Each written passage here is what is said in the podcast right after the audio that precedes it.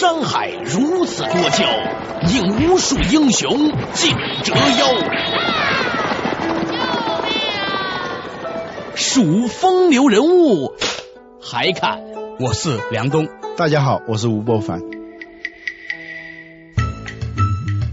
照妖镜照不出的财经真相，翻斗云到不了的财富天地，一切尽在两个男人孕育五年，梁东吴伯凡帮你坐着打通经济生活任督二脉，东吴相对论。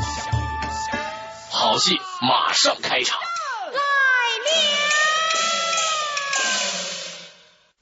作者打通经济生活任督二脉，大家好，欢迎收听今天的东吴相对论，我是梁东，对面的是吴伯凡。大家好，哎，今天呢，啊，我们谈论一个什么样的话题呢？其实呢，我觉得呀，跟我前两天看到的一篇文章有关。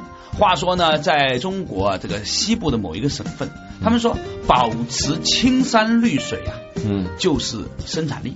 我当时觉得这句话讲的非常好，因为呢，事实上来说呢，我们这二三十年来呢，都是用 GDP 来衡量一个政府的绩效，来衡量一个经济的发展，甚至呢，就认为呢，全世界都是高楼大厦，都是烟囱，就代表着现代化，就代表着工业，代表着富裕，代表着这个成功。但是现在似乎这种观念就不对了。嗯，以前你觉得不重要的东西，哎，现在觉得重要了。嗯。竹篱茅舍，在工业社会你看，那就是一种贫穷的象征嘛，总不如高楼大厦。可是你现在你要住竹篱茅舍，那是这个成本很高的。作家韩少功曾经讲过，怀旧的成本是非常高的。所以呢，过去认为是一种负资产的贫穷的东西，哎，突然变成一种资产了。过去认为是很高的一种资产的东西，哎，突然发现是一种负资产了。啊，我给你举个例子，我们以前呢做过一个调查，发现呢在现在啊。在全中国啊，最有票房力的歌手是谁吗？嗯，居然排名第一的是徐小凤。嗯，为什么呢？因为。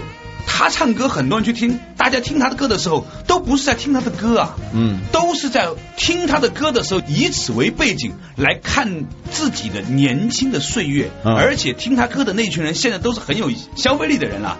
徐小凤也是这样，罗大佑是这样，李宗盛是这样，齐秦是这样。嗯，我想起一句话，说所谓怀旧，不是因为说你怀的那个旧是多么美好，是因为你在那个时代你最厉害。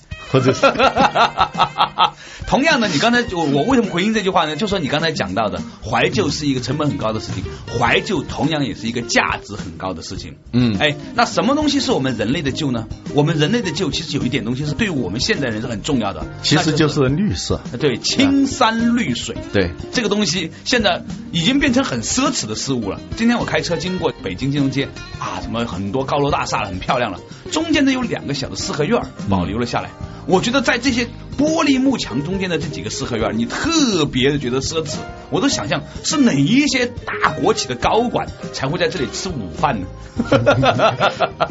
话说回来，就是说了我们绿色竞争力或者绿色资产。成为一种新的资产，这种资产是我远远高于我们想象的，就是在原有的那种资产评估体系里头。嗯嗯，所以我们今天呢就引入了一个大家可能会熟悉也可能会陌生的话题，就是所谓的碳排放量。这个词呢啊很多的这个报章经常有讲到，但是呢我觉得今天我们可以把它稍微的延展一下，什么叫做碳排放量？据说呢现在碳排放量也开始形成了一种交易体系。嗯。它就像一种资产，是可以消费，也可以存储。你用不完的时候，可以把它放在银行里头，让别人去购买它，这跟钱是一样的。怎么购买这个所谓的碳排放量是怎么回事呢？呃，碳排放量简单的说吧，地球能够容忍的碳排放量是一定的。嗯。呃，在两百年前工业革命开始之前。地球的二氧化碳含量有一个指标叫二百八十 ppm，这个二氧化碳是大家都知道的是一种气体，但是这个东西啊对地球来说既非常重要，也是非常的有影响力啊。对，呃，它有点像我们地球的被子。我们在这个茫茫宇宙当中，如果没有二氧化碳的话，那么地球会变得非常的冷。就是它总是能够像一床被子嘛，盖着地球，所以呢，使得地球相对保持一个稳定的温度。如果这个被子没有了，那么就是就像月球似的啊，中午的时候两百多度，夜里头啊是零下两百多度，这样的忽高忽低的，那是完全不适合于生存的。所以人类之所以能够在地球上出现，还得感谢二氧化碳。但是它凡事有利必有害，对，是吧？它这个二氧化碳呢，如果过厚的话。整个地球就会变得越来越热，嗯，所以呢，二百八十 ppm 是一个比较好的含量。现在呢，人类经过二百年的工业革命，地球的二氧化碳含量已经提高了一百个单位，是三百八十 ppm，而地球能够容忍的二氧化碳含量呢是四百五十 ppm，眼看着要逼近了，而且按照现在的这一个二氧化碳排放的这个速度来说，只有五十年时间了。如果按现在的二氧化碳排放量那一计算的话，科学家一计算，五十年以后，地球的温度就会提高五到七度。五到七度是一个什么概念呢？就是。南极、北极的冰全部要融化。换句话来说，我们的很多朋友买的这个在海边的豪宅都会被淹掉。前几天有个新闻说，华盛顿都有可能被淹没。刚出来一个数据，就是说现在海平面上升的幅度比我们原来测算的要高出百分之二十五。像纽约、像华盛顿、像我们中国的好多沿海城市呀、深圳啊，就是中国的财富百分之七八十都是在沿海这一带，是吧？对啊，这些都面。面临着一个非常大的威胁，还一个比这更可怕的，由于地球的气温升高，使得好多病毒它就会产生变异，变异以后的病毒。对于人类的抗体来说，就是一种很强大的东西。你过去的抗体都是在一个那样的体温、常常规的这种温度下产生的，所以它一过来的话，人整个就是不设防的那种境地了，真的是没法治它。临时再来研究的话，可能都来不及。所以呢，你海平面上升这个东西，也许能躲得过去的话，这个病毒的变异，这是一个非常灾难性的影响，不可预测。所以呢，今后五十年的时间里头，人类必须要控。控制这个二氧化碳的排放，就是使得不再上升三百八呃往上升一点点，不要到四百五十那儿去。这样呢，就意味着什么呢？人类就必须要减少煤炭的使用量，或者是石油的使用量，这是一种降低使用量；还一种呢，就增加森林覆盖的面积。因为在大自然里头，只有森林它是能够把碳留下来，把氧气放出去。因为农产品它虽然是也有这个功能，但是它很快被消费，它又变成二氧化碳了。这森林呢，只要你不烧它，它就能够把这二氧化碳就消减了很多。如何鼓励企业减少碳排放？碳交易体系下，企业又如何打造绿色资本？碳交易机制是发达国家剥削发展中国家的阴谋吗？欢迎继续收听《东吴相对论》，本期话题：打造低碳经济。人类二百年为什么会出现这二氧化碳急剧上升的这个局面？是因为过去这些煤呀、石油啊都埋在地下了，这个碳已经固化了。结果呢，整个工业革命就是把地下的这些碳。全挖出来烧掉，烧掉，这样就使得整个地球的二氧化碳直线上升。今后呢，五十年我们必须要控制这个东西。那么人类呢，就是想了很多办法，其中有一个呢，就是把它当成一种新的一种资产，多余的排放这个二氧化碳，你是要付出代价的。这样呢，就鼓励你减少这个排放啊。有一个京都议定书。就目前来说，它就是针对这个全球的二氧化碳排放的一个全球公约。当然有很多国家没有加入到这个公约里头，美国就没有加入这个公约。中国加入了吗？中国也没有加入，因为发展中国家它有理由啊。发展中国家你们都污染了那么多年，而我们刚刚要发展的时候，你说要我们减少碳排放量，这个肯定是不公平的。但是在二零一二年以后，发展中国家也有这个义务，就是来减少碳排放量。将来呢，就是说，比如说美国是多少碳排？排放量分配给你啊，中国是多少？然后呢，这就出现了一个问题，比如说像巴西、像热带雨林这样的一些地区，它的碳排放量就比较少。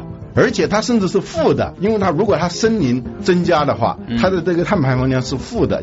这样它多出来的这个碳，按这个人口或者按国土面积那样画的这个碳排放量，它不需要去消费的那些指标，它就可以交易，就卖给那些超额了的这些国家。那国家呢，又把这些指标呢逐一分配给这些企业。那么企业就意味着什么？就是你减少了碳排放量，比如说你少用多少电，少用多少煤，就意味着首先你节省了购买原材料的这个成本。第二，任何热量里头都包含着碳排放量，你减少的燃料的这个成本的同时，你也减少了碳排放量。如果分配你举个例子是十万单位的这个碳排放量的话，你只用了八万。那么你多出来的两万，你就可以把它放在银行里头。那些没有减排能力的企业，就必须要购买这个两万，因为它多出了两万，它就要购买，这样它就变成了一种钱，是吧？跟那个钱是一样的，就是我们银行，我们是把你多余的钱存在银行里头，让那些缺钱的企业去买那个钱去嘛。哎，这个话题呢，你讲完了之后，我稍微的这个复习反戳一下哈，嗯，看我这样的表述对不对哈？嗯，不问。其实呢，就是说，他假设了。这个世界上呢，只有这么多总量的所谓的二氧化碳的排放量。嗯，于是呢，就有一些人呢，就在日本京都啊，搞了一个京都议定书。嗯，然后呢，把未来这个世界上可以排放碳排放量呢，按照人口和国土面积等等指标呢，分给各个国家。嗯，这样的话呢，你要是想多排放呢，你就想得向其他国家买。嗯，那。对于企业来也来说也是这样子，嗯，那你要想多生产呢，你得买。那如果你用不完的，你也可以卖给别人，嗯，这样的话呢，他用一种市场和经济化的手段，嗯，来令到大家觉得我少排放碳排放量呢是挣钱的事情。我多排放呢是花钱的事情。你不污染，你不烧煤，少用电，你就是在赚钱。像巴西这样的国家是吧？它那个森林面积非常大的话，它就是不干什么。如果这个碳排放量交易的话，它就可以挣钱了啊。那这个事情已经开始在推广了。我前段时间呢去德国这个德交所去参观考察的时候呢，我就问过他们的交易员，我说现在你们在德交所这个碳排放量交易怎么样？他们说现在这个交易额度还不大。嗯，但是呢，看过来呢，似乎有慢慢长大的这种趋势。嗯。啊，那我觉得呢，从这个事情里面呢，有一种观点，一方面呢认为说，他利用了经济手段来。制约大家的这种碳排放量的这种行为，要不然你光是做公益广告那是没用的，嗯，光是搞慈善组织、搞呼吁、搞几个演唱会那是没用的，嗯，解决不了真正这个问题。真正解决问题的还是市场手段来解决，嗯。不过有一个人，这个人叫宋鸿兵，他在货币战争里面呢，就专门提到了这样一个概念，他认为现在是发达国家用碳排放量的这个标准方式。其实是想重新分配这个世界的财富，让到发展中国家又重新掉入到一种被剥削的境况。对于这样一个情况，你怎么看？广告回来之后，我们深入探讨。梁东吴不凡帮你坐着打通经济生活任督二脉，东吴相对论。为何不能用阴谋论解释碳交易机制？公共价值如何和经济价值挂钩？绿色资本对个人又有何种意义？欢迎继续收听《东吴相对论》，本期话题：打造低碳经济。广告回来之后，依然和吴不凡探讨关于碳排放量交易这个话题。刚才呢，我们也特别提到说，有一个叫宋鸿兵的人，他写了一本书叫《货币战争》，他特别提到，他认为所谓的碳排放交易模式是发达国家用来重新分配这个世界的财富，再次剥削发展中国家的一种手段。嗯啊，波凡你怎么看？哎，重新搜刮不发达地区的财富的另外一种方式，这种论调我们统一把它叫做阴谋论啊。任何一个政策里头都包含着强嘴来陷害弱嘴的阴谋，是吧？阴谋论呢可以解释很多东西，嗯，所以最后实际上是什么都没有解释，因为你把一切都看成是阴谋的时候，就像《狂人日记》里头那个人，他觉得周围的人都是在害他。都是想把它吃掉，等等。实际上，你的整个决策最后就变成无所适从了。你又必须要跟别人打交道，而你认为别人所有对你的东西、那些言语啊、行为啊，都是在害你，那你会怎么办呢？你抵制他吗？抵制他是不大可能的。甚至有人反对加入什么 WTO 组织啊，什么等等这些东西呢？确实是从来都会有这样一种论调。但是我们应该看到这一点，就是人类如果不重视二氧化碳排放量的那种逐年的降低或者保持一个相对的平衡的话，那大家就别禁止什么核武器啊，什么那些东西比核武器更厉害，到时候整个地球完全就毁灭。这个图景不是谁造出来的。当然了，就是说。美国承担这个义务和中国承担这个义务，它这个量该是多大？这是需要反复的讨论的，这需要讨价还价的。美国这么一个国家，三亿多人口，它消费世界的石油达到了百分之四十。如果是碳排放量这个东西分配下去的，按照一个什么标准来分配的话，那就完全不一样了。反过来，我们不要说远的，就对我们自己来说，比如说你现在开一个奥迪车，那你将来如果碳排放量这个东西下来以后，你也可以进行交易。你买一辆奥迪车，这个油本身是要花钱的，这油里头还有一个就碳排放量。如果你减少了这个碳排放量，那么你实际上是在省钱，你在挣钱。每一个人，不管你是百万富翁、千万富翁还是普通的人，他的碳排放量这个指标是一定的。这个变成一种人人都有的一种新资产，不仅企业是这样，个人也是这样。你的消费行为，你的绿色消费或者绿色的生产，你的绿色竞争力，就是说，我们面对着碳排放时代。又出现了一种新的资产，我们要管理这个资产。你如果不管理这个资产的话，你就会变成负的，你就不停的去借。过去是借钱，现在要借碳排放量。嗯，我觉得它背后呢，其实是有一种很重要的思想依据。这个思想依据就是说，要控制全人类面临的碳排放量过量啊，地球变暖这个问题呢，光是公益广告，光是呼吁，光是政府之间的要求是不够的。到最后。行之有效的仍然是市场法则。对，用市场的法则来解决这个公益的法则，就是公共价值和经济价值之间，那形成一种挂钩。这样有时候经济的法则它要胜过道德的法则。对这个事情呢，我举一个例子，大家就明白了。比如说，你要想在一个拍卖网站上卖东西，你想卖得好，你得每一次你卖的东西呢品质都不错，而且呢及时的运货。这样的话呢，人家呢才会给你一个信誉值。嗯，这个信誉值呢，对你来说是很重要的，它直接影响到未来你的销售情况。嗯，所以在互联网上有很多人追求他的这种商誉，嗯这个不是一个道德问题，它是一个经济问题。它最后变成了一种资产啊！过去我们说想到了资产就是钱啊，钱基本上被认为是唯一的一种资产。后来发现不对，两个人啊，我们拥有同样的钱，但是最终。他能够拥有的财富啊，他是不一样的。后来才发现哦，又出现一个人力资本，是吧？我比你有能耐，那么我最终拥有的财富要比你多。而后来发现金融资本、人力资本之外，还应该有一种什么资本？这个资本呢，就是说。比较而言，我都是一样的，但是我还是能胜出你，那是什么？就叫社会资本，就是我拥有的人脉关系，我拥有的这种信用资源比你强。我在没有钱的时候，我甚至一分钱没有的时候，甚至是负资产的时候，我能够借来钱，我能够有人来帮我，所以这后来叫社会资本。像碳排放量，我们不知道怎么来称呼这种新的资本或者新的资产，但是我们要意识到一点，也就是说一个人拥有的资产它是多种多样的，不仅仅是钱，是吧？前一阵台湾流行一本书叫。穷到只剩下钱，说据说这本书很流行，就是那个我们很多人很多企业，最后你发现你在关键时候那个钱的作用它是非常有限的，在平时你是看不出来的。就说企业像目前在这种经营不景气的情况下，你除了钱不够用以外，你的人力资本够不够？你拼命的裁员的时候导致的那个结果会是什么样子？也许。可能是节省了一点点钱，但是使得你的整个公司的人心涣散，使得你的整个人力资本。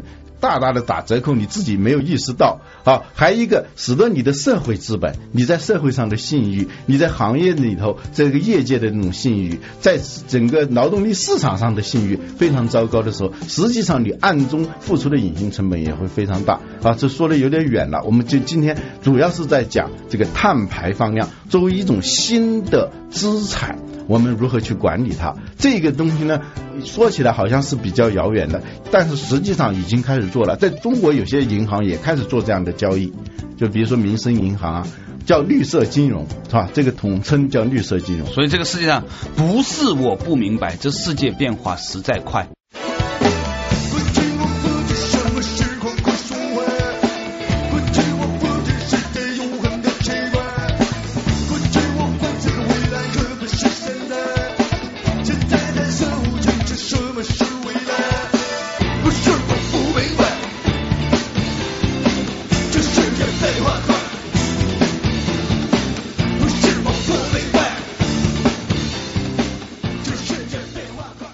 东吴不凡帮你坐着打通经济生活任督二脉，东吴相对论。忽略了公共成本的经济发展会带来怎样的危害？成熟的碳交易市场能否保护巴西的热带雨林？如果省与省之间引入碳交易机制，将会怎样？欢迎继续收听《东吴相对论》，本期话题：打造低碳经济。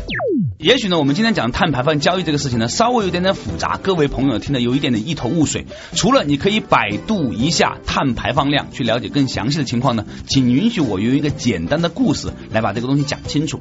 比如说巴西这个国家，这个国家呢有亚马逊森林啊，他们呢其实呢是可以排放很少的碳排放量，甚至他们还可以不排放，因为它有这个森林嘛，它可以把二氧化碳呢转换成氧气。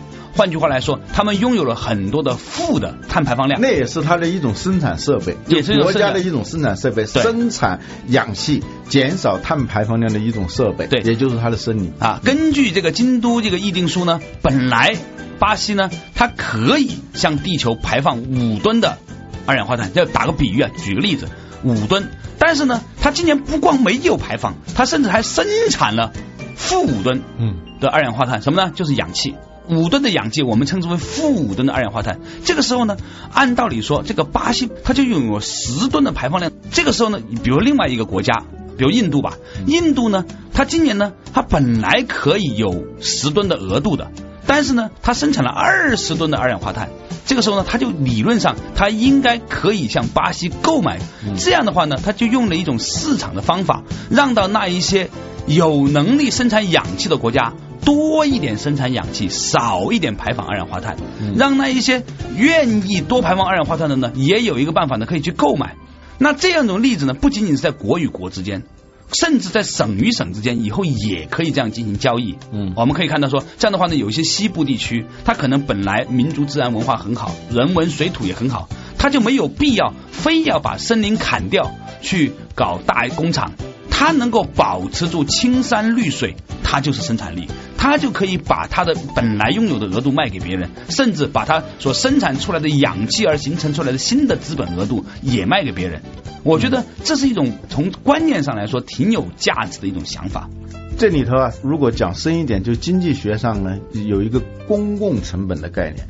过去的经济学，古典经济学是不讲公共成本的，嗯，就是我生产一个什么东西，我就把原材料的价格、我的劳动力的价格等等，把它加起来，这就构成总成本，加上利润，我就出售这个产品。英国曾经啊有一块牧场，这是贵族划给平民来用的一个牧场。那平民呢，由于这个牧场的产权是不明晰的，就大家都可以在上面放牧，就你增加一头羊，他增加一头牛，这样呢。只要增加了这个一头牛的话，那我的收入就会增加。对啊，他的计算他的成本的时候，他只会计算他这个买这个牛犊的钱，他买羊羔的钱，或者他付出的劳动力的这样一个成本，而不去算这一块土地这一块牧场的成本。最后的结果是，大家都拼命的增加牛和羊的数量，突然有一天这个土地超载了，连草根都没了，一下子羊全部饿死了。问题在哪里呢？就是他们在生产的时候没有计算这个公共成本。我们在工业革命以来，这个生产里头常常是不顾及公共成本的。你建一个化工厂啊，你买原材料价格是多少，能源价格是多少，等等的，所有都算上成本以后卖出去，然后你赚了钱。但是呢，周围的人。呼吸的那些废气，那些有毒的气体，这个谁买单呢？企业它是不买单的。过去总有人买单的吧？就是那些老百姓买单了，他们以他们的健康买了单。嗯，所以呢，整个事件来说呢，也是这样，就是说过去的生产都是不讲公共成本的。现在你要把你的总成本当中要加上公共成本，这个碳排放量就是公共成本的一部分。如果你不计算的话，那么人类大家就一起玩，出来混是要还的。混的这个成本就是公共成本，你必须要还这个碳排放量，就是我们需要还的东西。嗯嗯，这个青山绿水，过去呢是一种贫困的象征，是吧？啊，有的地方说啊这儿很穷，上两个污染项目吧。这样就是牺牲一方水土，造福一方百姓，是这样一一一种思路。在绿色竞争力的时代呢，我们就发现呢，给了我们那一些想要保护自然的地方政府呢，有了一种新的生存的方式。嗯啊，给了那些地方的人民也更多的一种新的价值。它是一种用市场的方法进行补偿和激励，甚至是道德的。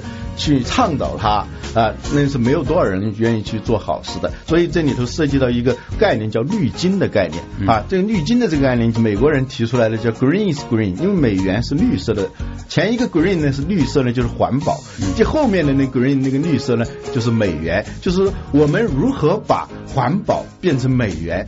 过去我们说黄金是黄的，我们现在要挣一种。绿金就是绿色的金子，这个很多公司现在作为一种战略，就就是说你能生产环保的产品的时候，不仅是有利于环境，有利于社会。最重要的是有利于你公司的商业利益，就是你本身就变成一种竞争力了。你生产的汽车比别人少了百分之三十的碳排放量的时候，这个价格也实际上是在降低的。因为消费者买你的产品的时候，他会算总拥有成本是多少。我们买一辆车，除了买购置这辆车。的这个成本以外，呃，燃油的成本、保险那还种种管理的这种成本以外，将来会又加上了这个碳排放这个成本。如果消费者一算下来，哦，买你的这辆车是划算的，比其他的，那么你在市场份额上，你不就占了很大的优势吗？这个时候就是绿色，你本来是造福于环境的一件事情，同时也造福于企业本身，这叫绿金。一样的一句话，就是说，如果从生物学自私的角度，当所有人在做好事都有好报，做善事有善报的时候，那自然人们都争相的去做好事和善事了。所以我们在在考虑的问题就是说，如何利用市场化的手段，让到那一些公益的项目都变成是一种能够利己利人的行为，这个事情呢才会真正的长久下去。好了，感谢大家收听今天的东吴相对论，我是梁东，对面的吴凡和大家一起说一声再见，谢谢。经济危机之下，电影票房为何却屡创新高？经济不景气对所有行业都是危机吗？个人在危机下又如何抓住机会？有系统的放弃会带来新的希望吗？下期同一时间，欢迎继续收听《东吴相对论之危机下的商机》。